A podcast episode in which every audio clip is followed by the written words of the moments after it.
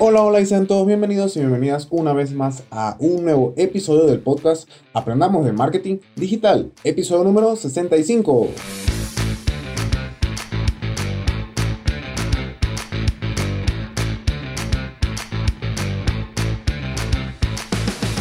De lunes a viernes vamos a aprender tips, secretos, consejos y herramientas del mundo del marketing digital, redes sociales, emprendimiento y muchas otras cosas más. Hoy es martes 6 de octubre del 2020 y hoy vamos a hablar de anuncios y de cómo funciona la plataforma de Facebook Ads. Cómo saben a quién mostrar anuncios y a quién no. Así que ponte cómodo o ponte cómoda que esto ya comienza.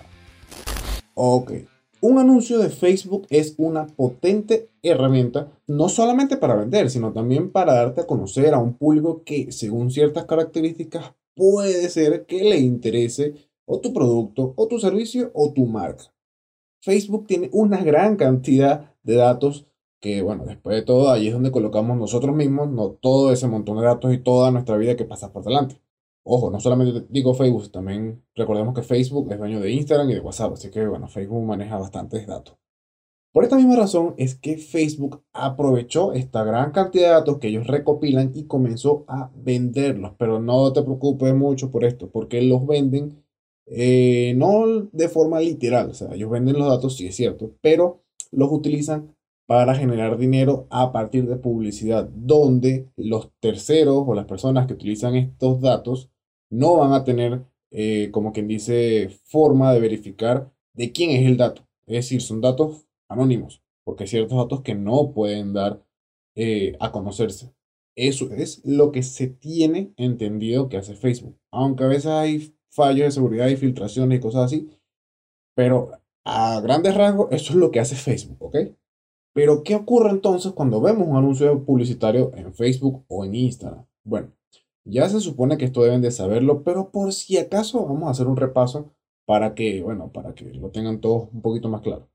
La gran cantidad de datos que maneja Facebook hace posible que, bueno, que todas las personas que están dentro de Facebook e Instagram, cada vez que menciono Facebook, eh, también está Instagram, se segmenten a través de ciertas características o ciertas etiquetas. Es decir, a los usuarios les colocan ciertas categorías, ciertas características, ciertas etiquetas, y así es como Facebook sabe a quién se le debe demostrar el anuncio y a quién no se le debe demostrar cierto anuncio. Eh, nosotros como anunciantes, por ejemplo, llega un anunciante y le dice a Facebook, oye, Facebook, yo quiero que le muestres estos anuncios que yo te voy a pagar a ciertas personas o a, cierta, a cierto tipo de personas que tengan cierta característica.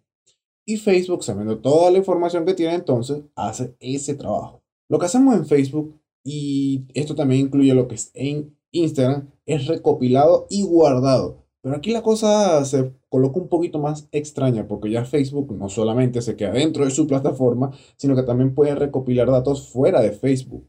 Esto lo hace a través del pixel de Facebook. Esto es un pedazo de código que tú colocas en tu página web, si tienes página web. Y a través de este código, cuando lo colocas en tu página web, Facebook, con las cookies y todo lo que conlleva el código, puede recopilar información de las personas que visiten esa página web. Y como normalmente nosotros, las personas, el usuario común normal, tiene en el mismo navegador su cuenta iniciada de Facebook o si lo abres desde el teléfono tienes la aplicación de Facebook abierta, ahí iniciada o Instagram también, entonces Facebook enlaza esa información de esa página web que visitó esa persona o ese usuario a, el usuario de Facebook que está abierto en ese momento en ese navegador. Esto desde un punto de vista, digámoslo, a, grandes rasgos, no es algo peligroso. Después de todo, hay muchas leyes que impiden que ciertos datos sean recopilados o que se utilicen estos datos que fueron recopilados con fines que atenten con la privacidad del usuario que está visitando la página. Así que con eso no hay tampoco mucho rollo. Pero lo que sí debemos de tomar en cuenta es que Facebook o también Instagram crean un perfil completo de ese usuario de Facebook o de Instagram y saben perfectamente el comportamiento de ese usuario, que obviamente es una persona real, y todos los datos que ellos llevan allí luego son utilizados para mostrarte publicidad. Por eso es que siempre que, por ejemplo, eh, visitaste una página como Mercado Libre o Amazon y me metí para buscar, por ejemplo, el costo de una cámara, porque yo quería saber cuánto costaba una cámara. No es que me la quiera comprar ahorita, pero quería ver cuánto costaba una cámara. Y bueno, entraste al Mercado Libre, lo buscaste en Amazon, buscaste en línea a ver dónde estaba el más barato, cuáles eran las prestaciones y todo ese tipo de cosas. Bueno, muy seguramente si hiciste eso, el día de mañana, o ese mismo día, o un día después, pasado mañana, te aparezca anuncios de cámara. Y no solamente de cámara, sino del sector de tecnología, del sector de, sí, de las mismas cámaras, pero no una cámara, sino un lente o un trípode o cosas así. Esto es porque Facebook recopiló esos datos cuando fuiste a esa página web y te comenzó a mostrar publicidad porque vio que tú estabas interesado, hiciste una búsqueda de ese tipo de producto en, ese, en esas páginas. Entonces, quien busca productos en esa página normalmente es para comprar porque tiene una intención de compra. Y esto Facebook lo sabe, lo recopila y los anunciantes dicen, mira, yo quiero que le muestres esto a personas que hayan visitado páginas de esta, esta, esta, que les haya gustado o qué sé yo. Y Facebook, bueno, sabe todo eso te muestra la publicidad. Así que por eso es que muchas veces yo me meto en Mercado Libre, busco algo porque quiero saber el precio de algo y en el momento, al día siguiente, me empieza a salir publicidad de eso. Así que bueno, son cosas que pasan. Incluso también a través de la ubicación del móvil puede ser que te aparezcan o que no te aparezcan ciertos anuncios. ¿Y cómo hace Facebook esto? Porque, ok, estoy en el teléfono, pero ¿cómo lo hace? Bueno, Hoy en día, muchas aplicaciones, yo creo, bueno, todas las aplicaciones tienen eh, por obligación solicitarle al usuario los permisos de, por ejemplo, de cámara, de, ubicación, de contactos, de archivos, todos los permisos que puede solicitar una aplicación. Y bueno, por defecto, yo creo que yo, no hay ninguna aplicación que no te solicite ni siquiera al menos un permiso, que es el más básico, que es la ubicación. ¿Por qué hacen esto las aplicaciones? Bueno, las aplicaciones lo hacen para brindarle al usuario una experiencia de uso de la aplicación eh, óptima. Pero ¿qué pasa?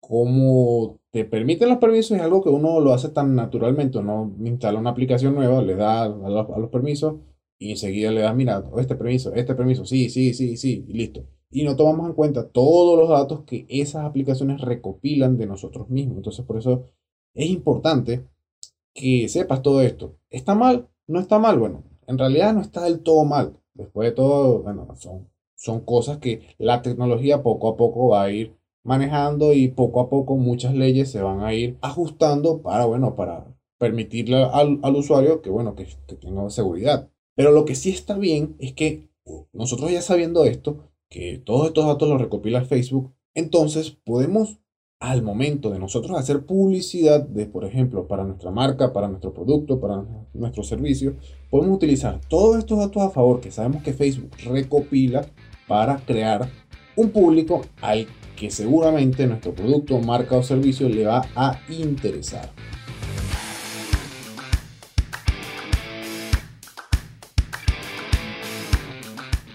Y bueno, con esto entonces hemos llegado al final del episodio del día de hoy. Un episodio corto, pero es importante que sepamos cómo funcionan las plataformas de anuncio, al menos de Facebook, para entonces nosotros saber cómo podemos sacarle mayor partido a estas plataformas. Si te interesa saber un poquito más, puedes seguirme por las redes sociales de Diciendo Miguel o de las agencias Marketing Digital, Estudio 93 Marketing, donde también colocamos mucho contenido que está dedicado a este tipo de temáticas. Estaré dejando los enlaces en las notas de este episodio.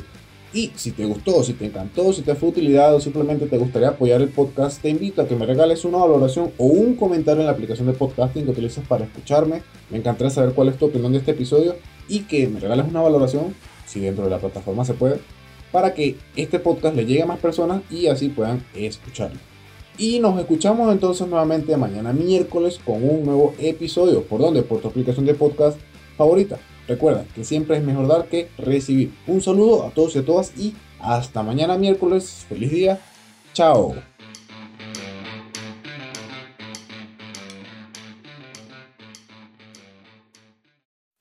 Hey, Jen, we need to sell our home. Do you know a great agent? I do. We just sold with a local Redfin agent. It was awesome. And we paid a 1% listing fee because we bought our new home with Redfin, too. Wow, 1%. Are Redfin agents full service? Totally. Our Redfin agent did it all, and we sold for thousands more than the home next door. I'll check out Redfin today. 1% listing fee when purchasing with Redfin, subject to minimums, terms, and conditions. Does not include buyer's agent commission. Learn more at redfin.com or call 844 759 7732.